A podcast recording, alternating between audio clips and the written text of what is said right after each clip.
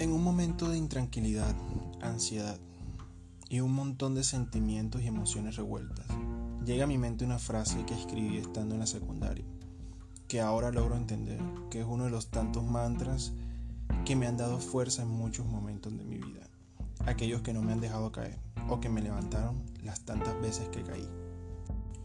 La vida nos fue dada en blanco, con lápices de muchos colores y otros negros y grises.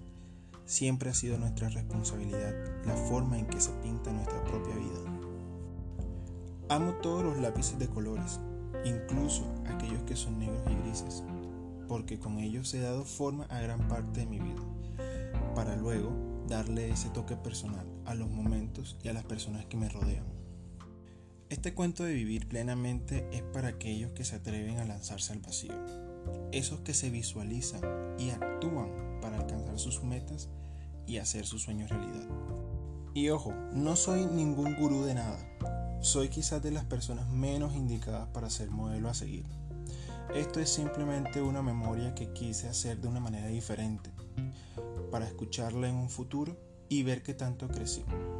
Ahora, si a otras personas llega a ser útil, pues por mí maravilloso. Cuando estaba en la secundaria hice todo un plan, de aquellos llenos de ingenuidad y esperanza, y lo titulé con una frase que volvió a mí en estos momentos de mi vida, donde más la necesito. Haz un proyecto para ser feliz. Este es mi nuevo mantra, aquel que escribí a mis 17 años, sin pensar que volvería a mí un 2020 cuando más lo necesitaba. Si llegaste hasta acá, hasta este punto de esta memoria diferente, y si crees que te puede servir mi nuevo mantra, tómalo con toda la confianza. Haz un proyecto para ser feliz.